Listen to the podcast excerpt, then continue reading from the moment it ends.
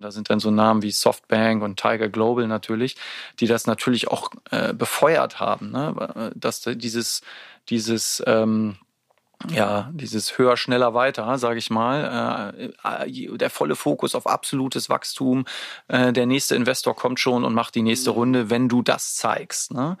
Und das war verrückt ähm, und man musste da auch sehr aufpassen, dass man nicht immer diese sehr hohen Bewertungen mitgeht.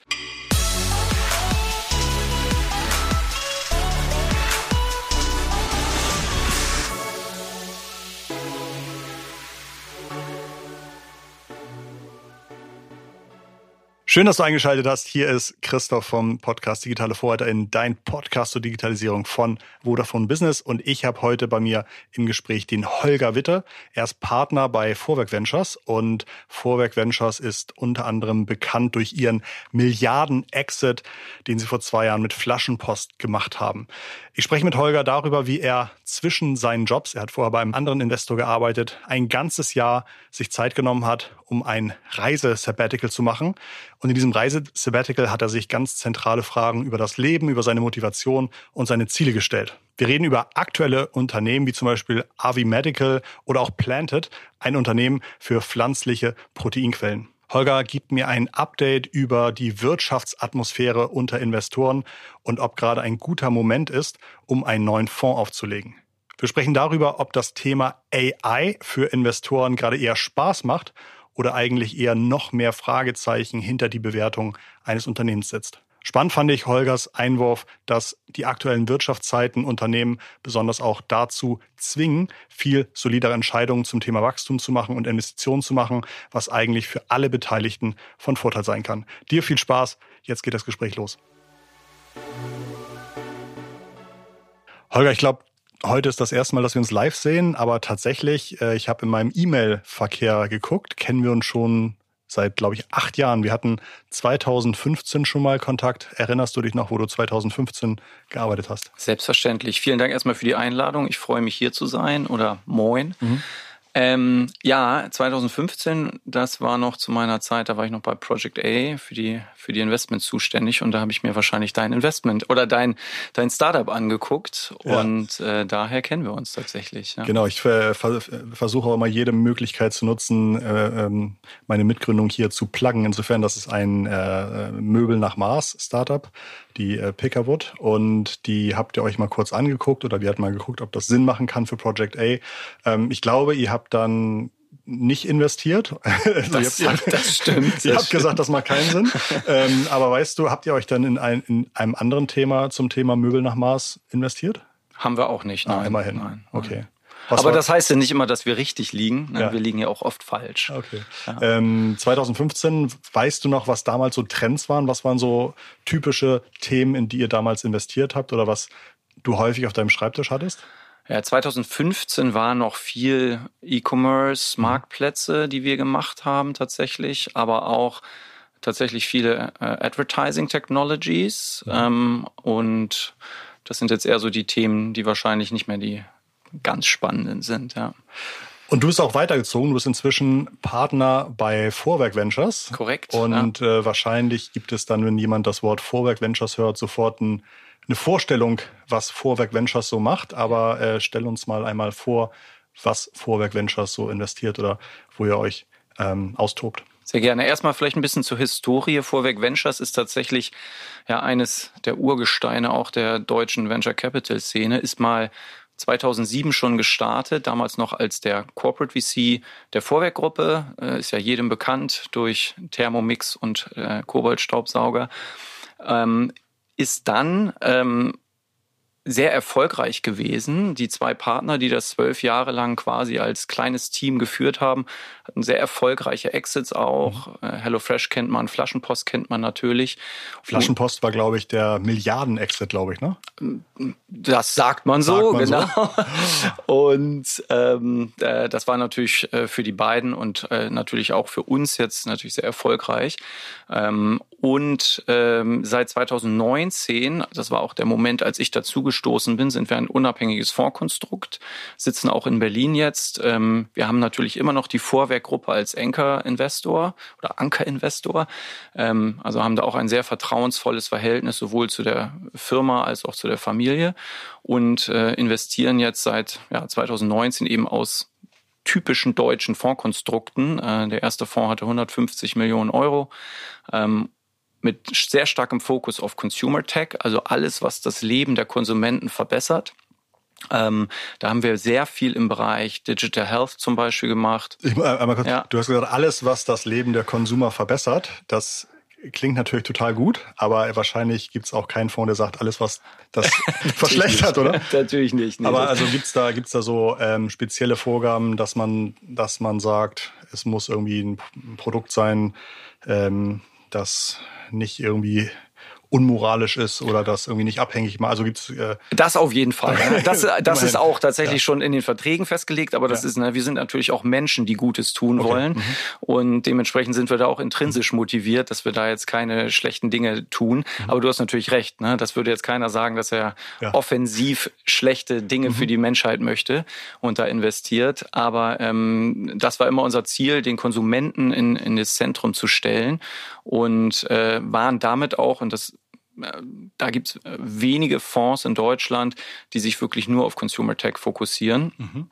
Und äh, da hatten wir eine ganz gute Positionierung oder haben. Und äh, genau, haben wie, wie gesagt viel im Bereich Digital Health gemacht. Mhm. Da bewegt sich ja auch viel regulatorisch, noch nicht genug. Deswegen äh, ist es auch kein leichter Bereich, in dem man investiert. Wir haben viel auch im Bereich Food Tech gemacht, also alternative Proteinquellen. Da ist zum Beispiel Planted zu nennen aus der Schweiz. Das kennen vielleicht schon einige. Gibt's auch in der Deutschen Bahn. Also äh, im weitesten Sinne äh, erbsenbasiertes Fleisch aber Fleischersatz. Aber auch, wir sind in einem äh, äh, quasi. Macht ihr da oder machen die Kollegen da auch ähm, Insektenprotein? Oder ist das eher nur pflanzliche Proteine? Planted ist im Moment pflanzlich. Mhm. Ähm, da sind aber noch einige Dinge in der Mache, aber Insekten, soweit ich weiß, nicht. Ich habe gerade gestern erst gelernt, was schätzt du, wie viele Menschen weltweit regelmäßig Insekten auf dem Speiseplan haben? Ich glaube, es sind mehr als man denkt. Ja, äh, wenn man äh, von den vielen Milliarden ausgeht, sind es wahrscheinlich zweieinhalb Milliarden. Unfassbar gut geraten. Also tatsächlich jeder vierte Mensch hat, okay. hat äh, also über zwei Milliarden, hat Insekten auf dem Speiseplan oder in seiner, in seiner Diet. Und das sind, glaube ich, Zahlen, die waren sogar noch, äh, die kommen aus einer Zeit, bevor die EU jetzt äh, diverse Insekten mhm. freigegeben hat. Und das hat mich irgendwie total ähm, überrascht, weil ich natürlich dachte so, oh, oh, auf einmal Mehlwürmer im Essen, das ist ja sehr unfassbar, ist erstmal schwer zu verstehen, aber macht total Sinn. Wir haben uns da auch sehr viele angeguckt und das ist natürlich sehr viel nachhaltiger als mm. äh, echtes Fleisch. Äh, also ist auch natürlich tierisches Protein mhm. ähm, in, in der äh, Herstellung, sage ich mal, aber ähm, wir wollten dann den Schritt noch weiter gehen mhm. und äh, weil da sterben immer noch Tiere ja. und gleichzeitig hast du dadurch, dass wir auf Europa fokussiert sind, trotzdem diesen Ekelfaktor bei dem Großteil der Bevölkerung, dass die ja. wahrscheinlich doch eher zu dem nicht insektenproteinhaltigen Absolut. Riegel greifen würden. Und äh, deswegen haben wir uns damals dagegen entschieden. Ähm, kann aber sein, dass es sich nochmal ändert. Natürlich. Aber finde ich, aber find ich, äh, find ich natürlich auch total gut, pflanzliche Proteine. Mhm. Ich glaube, wenn ich ein 250 Gramm Geflügelfleisch esse, ähm, verbrauche ich fast über 900 Liter äh, Wasser ja. durch, ne, durch die Aufzucht, durch alles mögliche, was da passiert. Also irgendwie meine Tochter. Ganz abgesehen vom Tier. Ganz und das Tier und das Tier.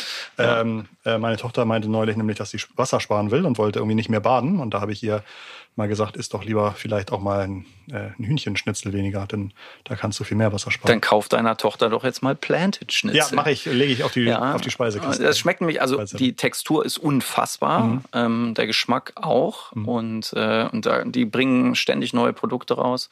Wie äh, wisst ihr, also wie, wie groß ist das denn, wie viel Umsatz oder wie viel Bewertung oder kann man sagen was dazu sagen? Also ich will jetzt hier das nicht öffentlich mhm. machen. Ähm, das äh, kommt dann ja immer in den Finanzierungsrunden, die ja ständig stattfinden finden schon immer raus, aber ähm, wie viel habt ihr investiert? Ist das öffentlich? Ist auch nicht öffentlich, oh, aber wir können natürlich immer nur an be bestimmten ähm, äh, äh, ja bestimmte Summe investieren mhm. in ein Startup Und bei Planted äh, sind wir sehr nah an unser Maximum gegangen von dem, was wir investieren können. Ja. Okay. Ich habe meine mich zu erinnern, dass ihr ungefähr äh, bis 15 Millionen investiert. Oder ist das nur bei den ersten? Ich glaube, das ist nur bei den ersten Investments bis maximal 15 Millionen. Nee, nee, das, das stimmt schon. Okay. Ähm, also äh, bei den ersten Investments investieren wir so in der Regel zwischen, ich sag mal so anderthalb bis fünf ja. und meistens so zwischen drei und vier Millionen mhm. initial in ein mhm. Startup. Und dann können wir tatsächlich ähm, ja, bis zu zehn Prozent des Fondsvolumens auf ein äh, Unternehmen investieren über verschiedene Finanzierungsrunden. Und dann, wenn du das ausrechnest, zehn Prozent okay. von 150, kommst du dem schon recht nahe. Ja. Als hätte ich so oft unterbrochen Entschuldigung, erzähl bitte erstmal weiter. Äh genau, also ich war bei Foodtech, das, ja. was wir viel machen. Wir haben auch Food Delivery gemacht, ja. relativ viel, was ja auch gerade so 2020, 2021 eines der Hype-Themen war, was jetzt ein bisschen in Ungnade gefallen ist, mhm. teilweise zu Recht, teilweise zu Unrecht. Ähm, aber wir haben auch ansonsten relativ breit investiert von PropTech, also äh, Real Estate-lastige Themen über Fintech, aber auch Mobility-Themen. Äh, und hier und da machen wir auch B2B-Themen. Äh, Im ersten Fonds war das dann immer noch ich habe es immer den Corporate Consumer genannt, äh, wenn der Mitarbeiter eines Unternehmens von dem Produkt als Mensch profitiert. Da haben wir unter anderem zum Beispiel in Sharpest investiert. Die machen Coaching für Mitarbeiter oder in Nilo Health. Die machen Mental Health für Mitarbeiter. Und äh, ja, das fanden wir sehr spannend und ähm, haben dann den ersten Fonds auch sehr schnell quasi deployed. Und Welche Laufzeit wird er ungefähr haben? Was schätzt du? Acht Jahre? Also die, die Laufzeit von einem Fonds ist ja in der Regel, also die Standardfonds, Venture Capital Fonds haben immer zehn Jahre. Mhm. Dann kann man nochmal zweimal verlängern. Und das wird auch hier so sein. Mhm. Außer es passiert irgendwas Unvorhergesehenes. Ne? Mhm. Und ähm, genau. Und äh, jetzt haben wir seit letztem Jahr schon wieder einen neuen Fonds. Äh, der hat wieder 150 Millionen Euro, hat wieder den grundsätzlichen Fokus auf Consumer Tech, aber wir erweitern uns in den Bereichen, wo wir uns schon auskennen, also Food Tech, Health, auch deutlich auf B2B-Themen. Und zudem schauen wir uns natürlich auch das Climate Tech-Thema sehr genau an. Also zwei von den ersten drei Deals im neuen Fonds sind Climate Tech. Und äh, da dann auch B2B, weil wir da zurzeit doch die, die fast noch spannenderen Themen sehen. Und natürlich sind wir auch schon, wenn man sich das Haus eines Konsumenten anguckt, ganz gut vertreten. Wir haben auch im Altportfolio noch Thermondo mit Wärmepumpen. Wir haben im Neuportfolio Sun Hero, die machen Photovoltaikanlagen äh, aufs Dach. Ähm, da bleibt nicht mehr viel übrig. also müssen wir auch ein bisschen B2B äh, äh, stöbern und das tun wir auch gerne. Und klar, der Climate Tech Bereich ist ist so groß und da müssen wir so viel tun als Gesellschaft, ähm, dass, dass wir das natürlich auch ja, ich will jetzt nicht sagen, dass wir es unterstützen, aber tun wir natürlich doch. Ne? Und Ihr seid Alliierte. Wir sind Alliierte, genau. Und wir finden das natürlich auch richtig, wie auch viele andere Fonds aus der Szene. Und es gibt natürlich auch quasi dedicated Funds sozusagen, die nur ähm, äh, Climate Tech machen. Mhm. Wir haben schon immer sehr impactlastig investiert, auch im, äh, im ersten unabhängigen Fonds, ähm, aber jetzt eben auch ich, ich nenne es mal Hardcore Climate Tech, ist jetzt auch mit dabei, die, was wir uns angucken, ja. Wir haben über euren Ankerinvestor schon gesprochen. Wie viele Investoren hat so ein Fonds normalerweise bei euch? Also bei uns ist es jetzt so, dass wir ungefähr knapp 30 Investoren haben im Fonds. Der größte ist natürlich weiterhin die, die Vorwerkgruppe. Ähm, das, da freuen wir uns auch sehr drüber, über das Vertrauen. Ähm, insbesondere auch, dass die Vorwerkgruppe äh, uns quasi ja, die Exit-Erlöse, die meine Kollegen auch aus der, Alt, aus der Altorganisation erwirtschaftet haben mit HelloFresh und Flaschenpost, ja, wieder zur Verfügung stellen für Neuinvestments. Das ist natürlich äh, eine sehr schöne Position und äh, da, da sind wir alle sehr dankbar für. Ja. Gibt es öffentliche Zahlen, wie erfolgreich der erste Fonds gelaufen ist? Die, die Corporate VC-Einheit, äh, das war in dem Sinne keine Fondsstruktur, aber ich kann dir sagen, mit den zwei Exits ist die Performance äh, quasi off the charts. Also mhm. sehr gut, sehr gut. Ähm, ähm, das ist, da haben meine zwei Kollegen wirklich sehr, sehr gut investiert, ja. Vorwerk ist für mich auch immer bekannt als ein Unternehmen, das eine unfassbar erfolgreiche Vertriebsstruktur aufgebaut mhm. hat. Ist das Know-how oder sind das Bausteine, die ihr auch in die Investments mit reinbringt? Oder ist das einfach so weit losgelöst, dass man sagt, nee, nee, das ist, das ist nicht der Vorwerkfonds, sondern das ist äh, was komplett losgelöst das, ist. Das war ja tatsächlich mal so ein bisschen mhm. auch die Grundidee. Ne? Also die, das alte Vehikel hieß auch Vorwerk Direct Selling Ventures. Liegt mhm. auch daran, dass mein Kollege Norbert äh, auch Vertriebsstrategie. Grüße gehen raus. Äh, Grüße gehen raus, genau. Äh, Vertriebsstrategie bei Vorwerk gemacht hat. Und, äh, und die ersten Investments waren da auch so heutzutage. Ähm, ist noch dieser Consumer Angle, der ist noch da, aber ansonsten sind wir äh, unabhängig in den Entscheidungen, aber fühlen uns weiter natürlich verpflichtet, irgendwie den Konsumenten ins Zentrum zu stellen. Ja. Über Planted haben wir jetzt schon gesprochen. Ich glaube, weitere Unternehmen, die mir aufgefallen waren, ist zum Beispiel individuelle Pflege oder Gesichtspflege von Formal Skin. Mhm. Ähm, wie kannst du das kurz zusammenfassen? Individuelle Gesichtspflege mhm. ist ein bisschen zu kurz gegriffen. Mhm, das natürlich. ist hier tatsächlich, ich, ich nenne es immer eher Telemedizin für Dermatologie. Das mhm. heißt, da sind wirklich Ärzte, die der verschreibungspflichtige äh, Cremes sozusagen individuell zusammenstellen und die wir dann auch, oder das, das Unternehmen dann auch quasi selbst herstellt und versendet. Dementsprechend ist es mehr als nur Gesichtspflege. Aber verschreibungspflichtig heißt, da würde ich jetzt zum Beispiel anrufen, wenn ich das Gefühl habe, oh, ist das vielleicht eine Hautirritation in meinem Gesicht, die von alleine genau. nicht weggeht. Also gestartet ist das Ganze natürlich mit Akne, mhm. ähm, aber es gibt inzwischen auch äh, Neurodermitis, Rosacea und äh, wird sich auch immer weiter ausbauen hin, hin dazu, dass du dann tatsächlich auch deinen Hautarzt darüber konsultieren kannst. Weißt du, wie viel Prozent der Deutschen entsprechende Symptome haben, für die Formal Skin eine Lösung sein könnte? Oh, jetzt fragst du mich was. Das wusste ich natürlich in ja. der Due Diligence. Ja, okay. Sehr genau. Aber jetzt äh, müsste ich äh, tief in meinem Gehirn kramen. Aber bevor ich da jetzt eine falsche Zahl sage, sage ich lieber keine. Ja, ist auch ein gutes Zeichen, dass du ja. dich eher um deine aktuellen kümmerst und Themen kümmerst insofern. Okay. Aber die ähm, Zahl ist groß. also ne? die ist erstaunlich groß, wie viele Menschen Probleme mit der Haut haben tatsächlich. Ne? Und das war auch natürlich auch ein Grund, mhm. ähm, dass, dass wir das, das Thema spannend fanden. Und, äh, und das ist auch ein Thema, Thema, was der typische Hautarzt, ne, wenn der seinen Akne-Patienten vor sich sitzen hat,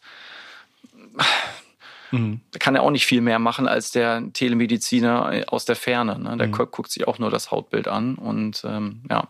Und ich glaube, bei Telemedizin, da gab es mal so vor zwei, drei Jahren große Fortschritte. Da gab es mhm. dann so die ersten Apps, von denen ja, ich dann auch die schnell genutzt habe und wahnsinnig begeistert war. Das ist, äh, dass ich auf einmal per App sagen kann, ganz einfache Symptome oder relativ klare Symptome, äh, da möchte ich nicht zum Arzt rennen, das möchte ich bitte per, per Video-App machen. Mhm. Äh, dann haben sich aber auch schon wieder Unternehmen aus dem Markt zurückgezogen, was ich total schade fand, weil ich da die teilweise genutzt habe. Ähm, du hattest eben auch gesagt, manche Regulatorien ändern sich zu wenig oder zu langsam. Was wäre so aus eurer Sicht etwas, wo ihr sagt, warum geht das nicht schneller. Da haben alle Marktteilnehmenden und die Kunden einen Vorteil.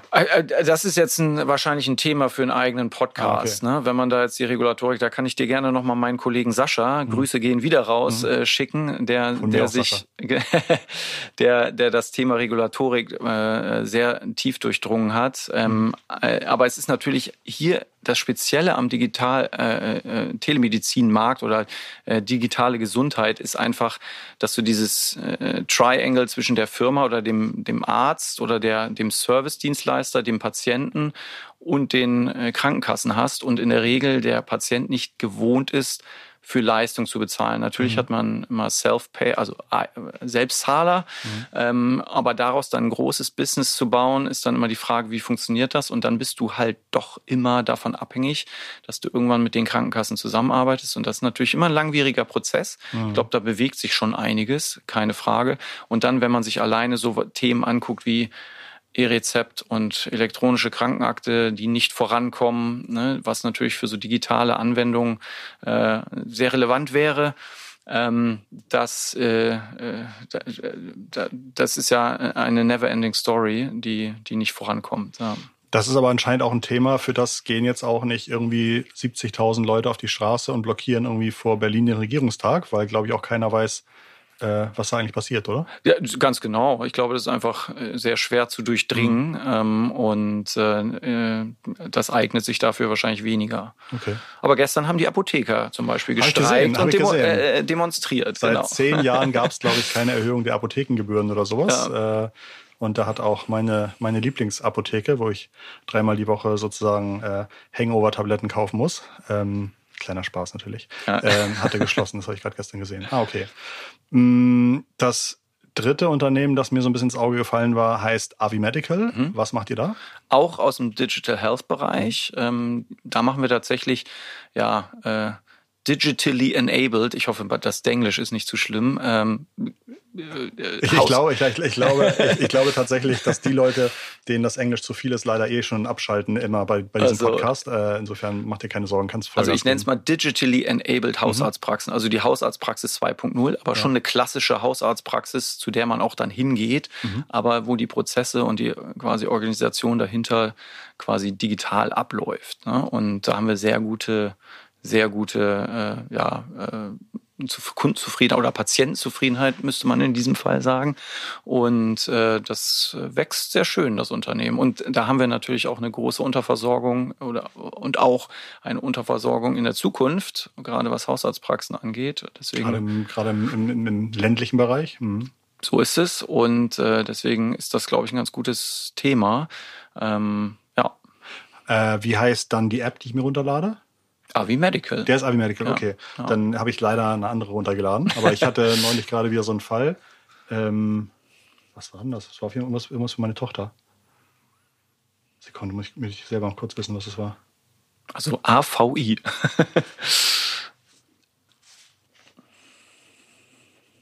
ah, okay. Und meine Tochter hatte tatsächlich einen äh, Ausschlag um die Nase. Mhm. Und das wurde eher jeden Tag mehr und hat uns total verwirrt. Und dann ähm, habe ich übers Wochenende dann relativ kurzfristig dann Fotos hochgeladen und bekam dann zurück, das ist dann wahrscheinlich eine Reaktion nach einer Erkältung gewesen und geht mhm. irgendwie mit einer Creme wieder weg. Und das äh, fand ich total gut. Also ich ja. bin ein Riesenfreund für vieles dieser Dinge, das zu benutzen. Aber bei Avi Medical hättest du dann auch hingehen können, in die physische Praxis. Ah, okay. Ja. Die gibt es dann hier in Hamburg. Ja. Jetzt haben wir 2023. Ich mhm. glaube, du hast gesagt, 2019 hast du angefangen. Genau. Davor hast du ein eigentlich auch spannendes Thema, bist du irgendwie herumgereist ja. und hast dir eine schöne Zeit gemacht. Ähm, verkauf mir doch mal, warum ich zwischen zwei Jobs eine längere Auszeit machen sollte. Oh, das ist auch wieder, äh, da könnte ich auch den ganzen Podcast mitfüllen. Also äh, für mich war das ähm, wahrscheinlich auch, war, passte auch so ein bisschen in die Midlife Crisis. ich war da, Wie alt zwei, bist du? Zwei, ich bin jetzt 46 und war da 42. Also optimistisch, Ein, ne? Midlife? Ja, kleiner, absolut. Kleiner Spaß. Und ähm, ich habe das damals nach Project A mit ja, sehr viel Überlegung auch gemacht, dass ich auch alleine gereist bin. Äh, bin sehr viel ja, mit Campervans, äh, also von den zwölf Monaten war ich sieben Monate in Campervans unterwegs, äh, alleine, sehr viel gewandert, sehr viel Outdoor und habe sehr viel nachgedacht mhm. über das Leben, über mein Leben und äh, das kann ich eigentlich nur jedem empfehlen. Ist natürlich äh, ein Jahr ist natürlich pricey. Ähm, das war auch noch bevor man Remote Work so einfach machen konnte. Ähm, aber es war eine, eine wahnsinnig tolle Zeit ähm, und für mich auch sehr erhellend. Ich habe äh, sehr viel Tagebuch geschrieben auch und habe auch alles in Frage gestellt, was ich als nächstes machen möchte und habe dann aber auch festgestellt, dass mir Venture Capital immer sehr viel Spaß gemacht hat. Immer dieses, mhm. ja, man spricht sehr viel mit jungen Gründern, ähm, immer mit sehr viel, sehr viel Leidenschaft ist im Raum und es macht einfach unheimlich viel Spaß. Natürlich macht man als VC auch viel Administration und viel äh, Legal Stuff, aber ähm, grundsätzlich habe ich, hab ich mir dann überlegt, ich möchte genau das machen, was ich vorher gemacht habe.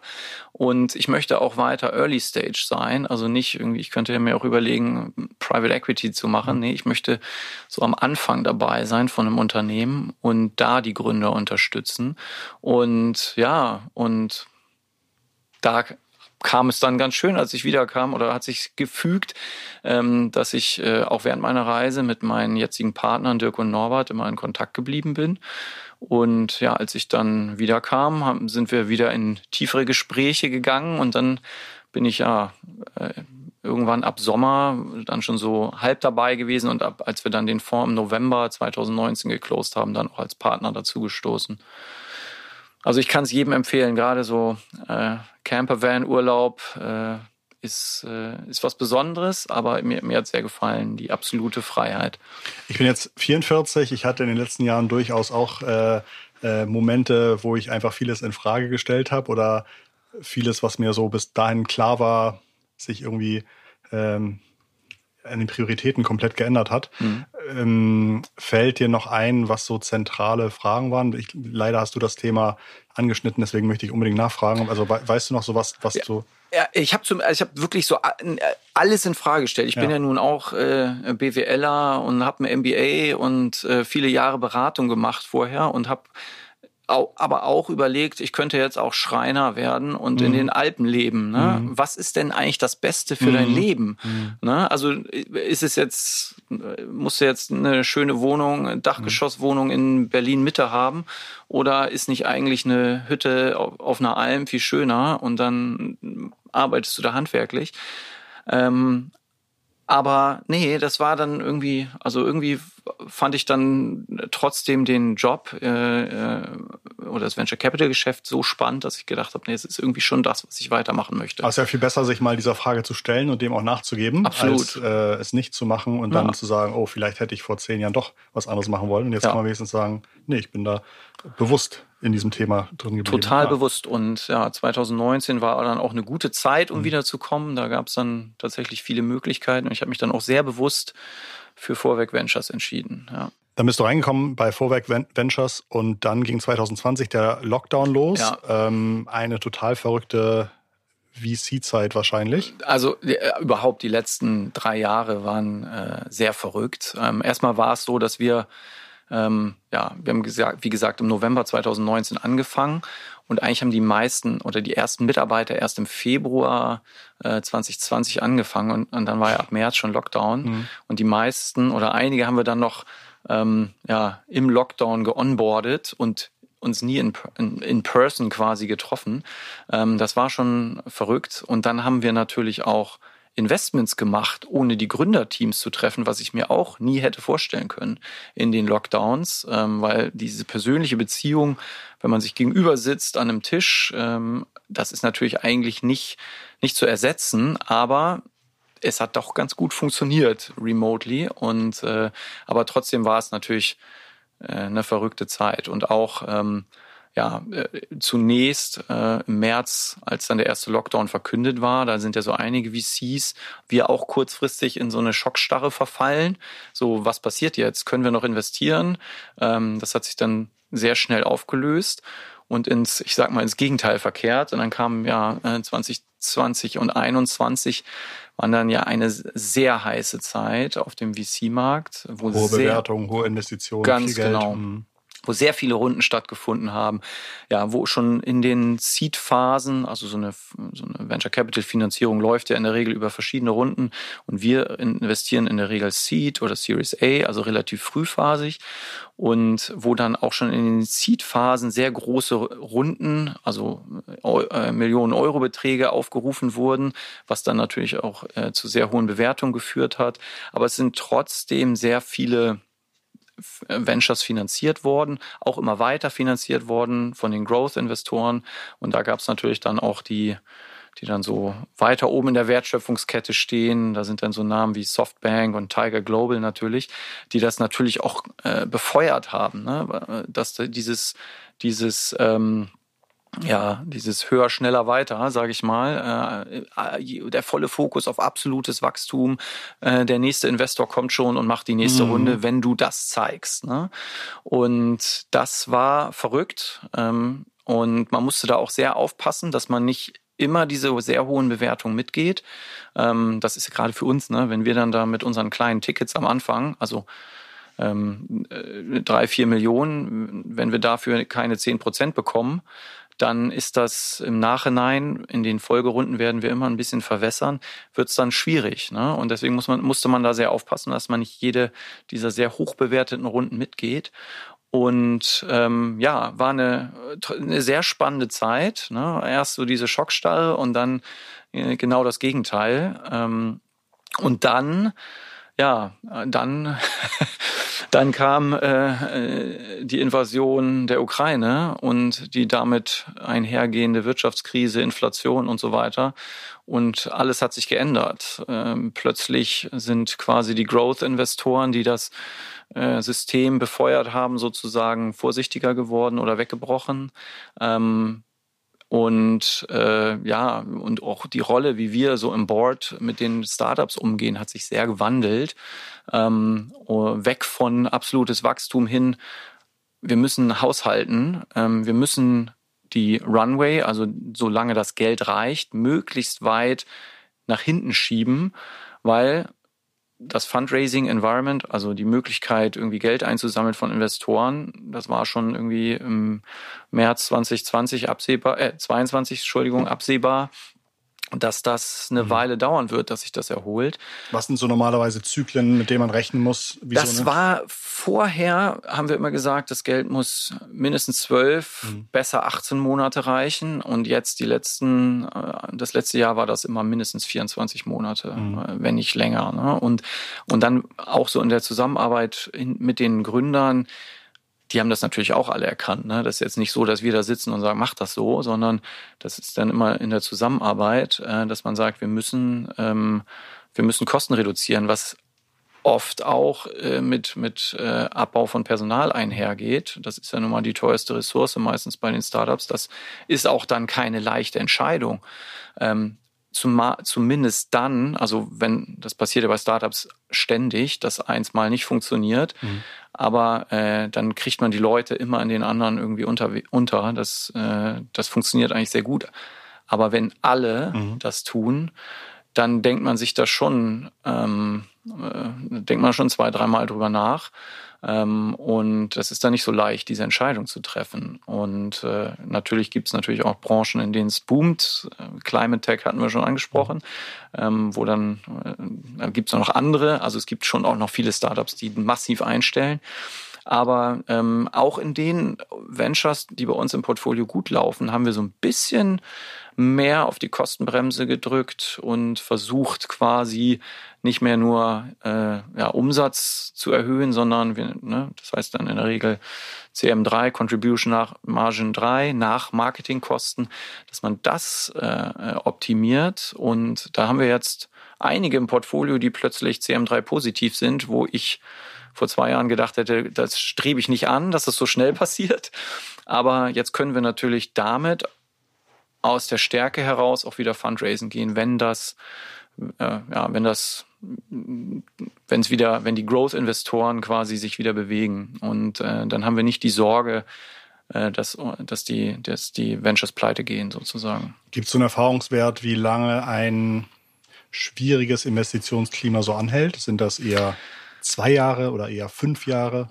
Boah, ganz schwer zu sagen. Da kann man ja quasi nur auf, auf die Burst der Bubble da in den 2000ern als Referenzwert schauen. Ich habe angefangen 2010 äh, im Venture Capital und von da war, war es ja eigentlich nur mal ab, ab, ab. Mhm. Ne? Da war ja keine größere makroökonomische Krise seitdem. Von daher äh, ist das, glaube ich, schwer zu sagen. Und in diesem Fall ist es ja nun auch äh, ja, durch Energiekrise, durch Inflation, was alles natürlich auch mit dem Krieg zusammenhängt, äh, ein bisschen schwerer zu bewerten. Und ich bin, äh, bin kein Ökonom, ja. äh, Volkswirt und die, ich glaube, die tun sich schon schwer, Total. das vorauszusagen, wann es wieder besser wird. Aber ich glaube schon, ähm, also um mal so ein bisschen vorauszuschauen, dass jetzt dieses Jahr Q3, Q4 erwarte ich schon, dass sehr, sehr viele Runden, Finanzierungsrunden stattfinden werden. Vielleicht nicht immer Up-Rounds, sondern auch Down-Rounds, also Runterbewertung von den hohen Bewertungen, die 2021 erfolgt sind. Aber ich glaube, es gibt trotzdem viele Runden. Es wird auch viele Abschreibungen geben, also Insolvenzen.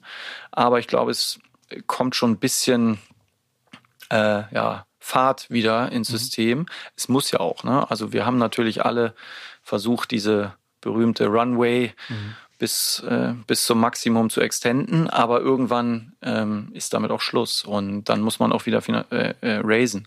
Und äh, klar, ich glaube, bis sich das Klima wirklich ändert oder die Wahrnehmung des Klimas wirklich ändert, ähm, da müssen, müssen mal ein, zwei IPOs wieder erfolgreich funktionieren oder ein paar Trade Sales funktionieren. Ähm, und dann, dann funktioniert das auch wieder. Wobei, man muss auch immer sagen, es gibt auch Sektoren natürlich, wenn man sich jetzt Climate Tech ansieht, das ist natürlich ein Bereich, wo es sehr viele spezialisierte Investoren geben, wo auch äh, quasi auf der Growth-Investorenseite oder ganz spät in der Wertschöpfungskette sehr große Fonds bereitstehen, um, um da mhm. äh, gute Ventures weiter zu finanzieren. Da da geht's weiter wie gehabt. Ne? Mhm. Also da äh, würde ich jetzt keine große Krise sehen. Und auch natürlich klar das Thema AI. Sind das dann äh, zum Beispiel Altersvorsorgefonds und so weiter? Also wo haben die ihr Geld her? Äh, ich spreche jetzt, ich glaube so KKR, TPG, okay. auch solche, die irgendwie Climate äh, dedizierte Fonds haben. Aber ansonsten ähm, hoffe ich, dass es bald wieder ein besseres Environment wird. Wobei es natürlich auch gewisse äh, positive Effekte hat, ähm, dass man nicht nur aufs absolute Wachstum, äh, Geld kommt schon rein von den nächsten Investoren, sondern dass man so ein bisschen äh, wirtschaftlicher die Unternehmen aufbaut tatsächlich. Man geht halt wahrscheinlich Themen an, die man sonst ungern angeht und baut damit einfach Absolut, ein, ja. Oder auch nachhaltiges Unternehmen auf. Macht nicht gleich 18 Standorte gleichzeitig ja. auf, sondern beweist erstmal an ein, zwei Standorten, ja. dass das Modell funktioniert. Ja. Ähm, nichtsdestotrotz sind wir natürlich trotzdem Risikoinvestoren, die auch darauf wetten, dass ein Unternehmen irgendwann mal groß wird und dann äh, profitabel wird. Äh, das heißt, nicht jedes Geschäftsmodell taugt dazu, auch in einem kleinen, äh, äh als kleines Unternehmen profitabel zu werden. Ne? Und gerade wenn man sich jetzt so Neobanken oder sowas anguckt. Spannende Zeit. Ich sage auch immer, meine jüngeren Mitarbeiter, die 2020 quasi vor dem Lockdown angefangen haben, haben alles mitgemacht. Ne? Mhm. Erst den ersten Schock, dann äh, die diese verrückte Zeit, wo so viel passiert ist, dann äh, der, Full Stop. Genau, Full Stop. Äh, irgendwie, wo man sich dann auch mehr auf das eigene Portfolio eine Zeit lang wirklich konzentriert hat, ja. ähm, hingesetzt hat mit den Gründern in den Boards und genau. Es gibt so eine, ich kenne mich leider volkswirtschaftlich auch nicht so gut aus oder ich kenne mich nicht so gut aus, aber es gibt so eine ganz spannende Zahl, ähm, dass äh, die USA veröffentlichen in ihrem Haushaltsbericht, glaube ich, pro Quartal ist das immer oder, oder noch kürzer, äh, wohin, woher ihr ganzes Geld kommt mhm. und wohin das ganze Geld geht. Ja. Und da ist eine Zahl drin, wie viel Zinsen sie so bezahlen. Ja. Und äh, 2020 lag die ungefähr bei der Hälfte oder ja. sowas vom Verteidigungshaushalt, ist dann irgendwie 2021 geklettert, ist 2022 höher als Verteidigungshaushalt und ist inzwischen sogar höher als der Sozial, die Sozialausgaben. Mhm. Das heißt, diese äh, allein die Zinszahlungen laufen ja. denen halt so, so voran, dass sie ja. inzwischen mehr Geld für Zinsen ausgeben als für den Verteidigungshaushalt. Und das äh, ähm, ist auf jeden Fall kein Thema, das lange so gut gehen kann. Ja. Ähm, insofern, ich weiß nicht, was das bedeutet, ob das bedeutet, dass doch bald wieder Geld gedruckt werden muss oder sowas. Aber ähm, ja. gefühlt ist das kein Thema, das noch mehrere Jahre ähm, in Richtung Krise gehen darf. Ich bin ja Optimist. Ich äh, glaube gut. immer, dass es alles gut wird. Ja. Aber es ist natürlich, ich äh, letzte, vorletzte Woche war auch die Super Venture Konferenz in Berlin. Das ist dort, wo wir VC-Fonds, äh, wir sammeln ja auch Geld. Mhm. Ne? Wir geben zwar Startups Geld, aber wir müssen ja auch Geld sammeln ähm, äh, von von den sogenannten Limited Partners, LPs, also Fondsinvestoren, äh, raisen. Und äh, ich habe mir da auch ein paar von den ja, Talks auf der Bühne angehört. Die sind auch noch sehr zurückhaltend. Mhm. Also wenn man jetzt einen neuen Fonds raisen möchte, äh, so quasi Emerging Manager, so heißt das dann, ähm, ist schwierig, mhm. ist ganz schwierig, glaube ich. Aber die werden sich auch wieder bewegen, ne? mhm. ne? wenn, äh, wenn der erste IPO erfolgt ist wahrscheinlich. Ja. Interessant, großes Thema. Äh, ich würde gern von dir noch wissen, ob sich in den letzten sechs Monaten durch die AI-Revolution in deinem Job und vor allen Dingen auch in den Startups, die du so screenst, was geändert hat. Ja, also AI ist natürlich anders als jetzt Climate für mich so ein bisschen umfassender, weil es in irgendeiner Form jedes Unternehmen, auch alle Startups, die wir im Portfolio haben, äh, beeinflusst und auch unser aller Leben in irgendeiner Form beeinflussen wird. Ähm, es ist tatsächlich so, dass wir jetzt sehr viele Pitches bekommen von Startups, in der in irgendeiner Form AI gepitcht wird. Ähm, es ist für uns im Moment gerade so ein bisschen schwierig, tatsächlich herauszuarbeiten, wie viel Wert da wirklich dahinter steckt, was ist wirklich AI, was ist irgendwie Story und auch natürlich immer mit der äh, Sorge, dass am Ende doch wieder die großen Microsofts, Apples und Googles dieser Welt das Spiel kontrollieren werden. Ähm, aber natürlich, wir gucken uns da auch viel an. Das, äh, das gehört dazu, das, das müssen wir, ja. Aber auch in den Startups. Ne? Vor ein paar Wochen hat, glaube ich, ein Google-Mitarbeitender oder dessen E-Mail ist irgendwie geleakt worden, in dem die Person veröffentlicht, dass, äh, dass es unwahrscheinlich ist, dass OpenAI, also oder Microsoft oder Google das AI-Rennen dominieren werden, mhm. sondern sie sagen, ähm, Open Source wird AI dominieren, weil äh, da so viel passiert ja. gerade und zwar viel mehr, viel schneller, viel smarter. Jeder kann zu dem Thema was machen. Es braucht inzwischen kaum Investitionskosten, um sich dem mhm. Thema AI zumindest irgendwie mal sich dem anzunähern. Und dass es halt auch einen Grund gibt, warum das gesamte Internet fast auf Open Source läuft. Ja. Ähm, und es ja weder die beiden, von denen man es erwartet, äh, noch ein anderer großer wahrscheinlich das Rennen kontrollieren wird. Das, das wäre wünschenswert, ja.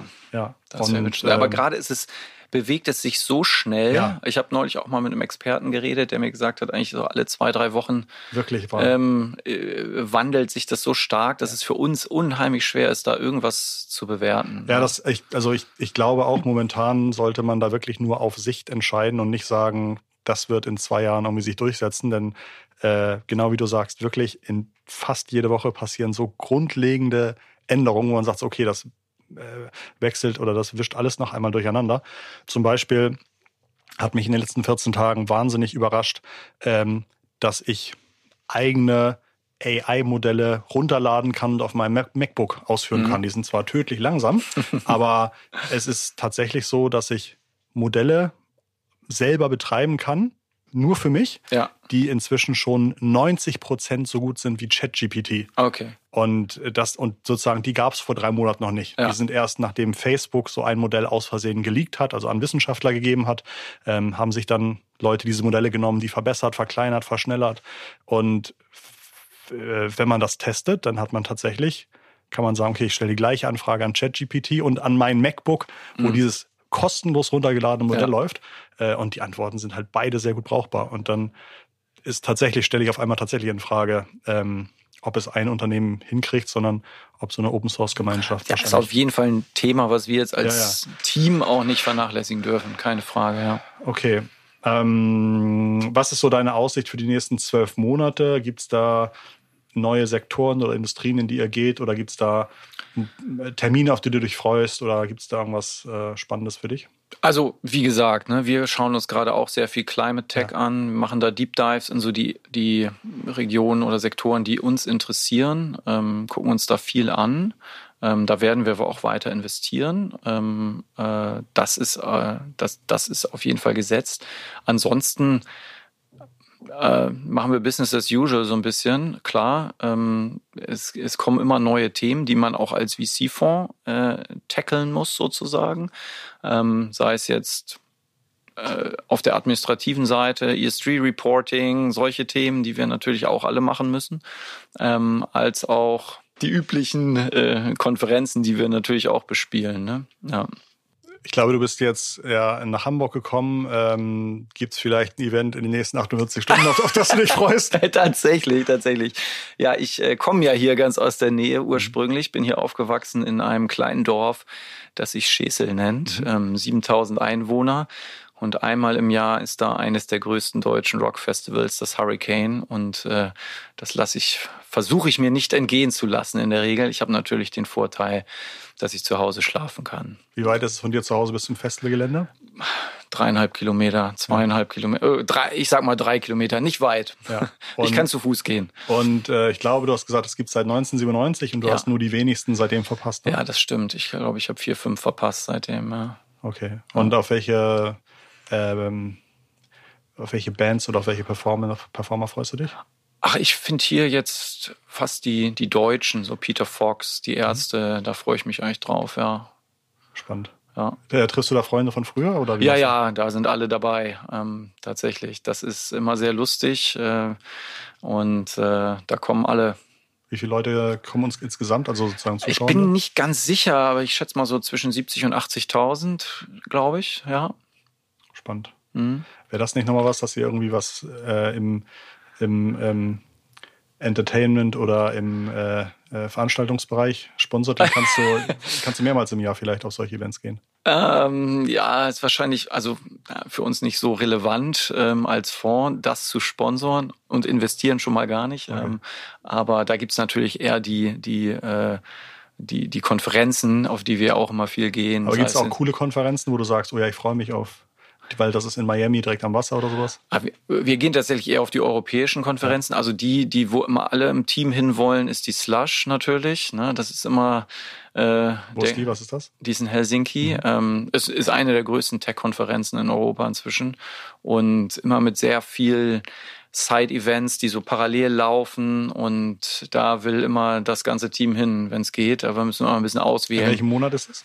Ich glaube, das ist im, auf jeden Fall im Herbst wo es richtig dunkel ist in Helsinki. ähm, ich weiß gar nicht, Oktober, November okay. wahrscheinlich dieses Jahr. Ja.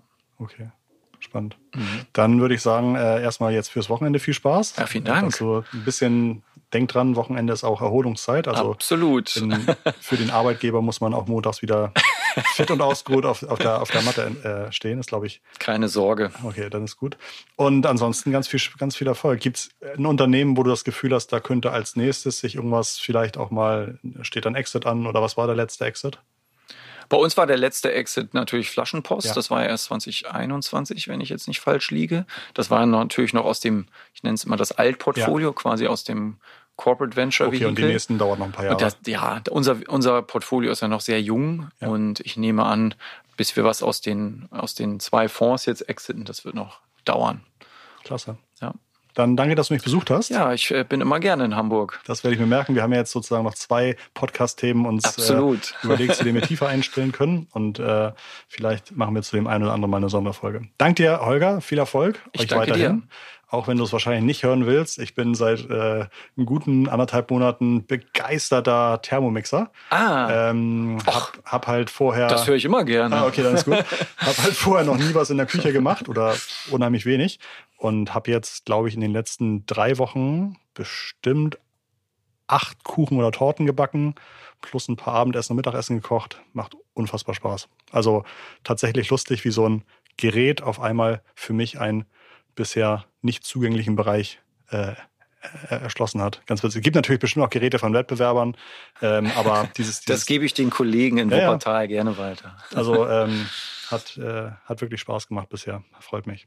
Toll. Dann, genau, danke euch zu Hause fürs Zuhören. Das war unser Gespräch mit dem äh, Holger Witte. Und ich freue mich wie immer, falls ihr diesen Podcast weiterempfehlt, falls ihr uns bewertet, falls ihr uns abonniert.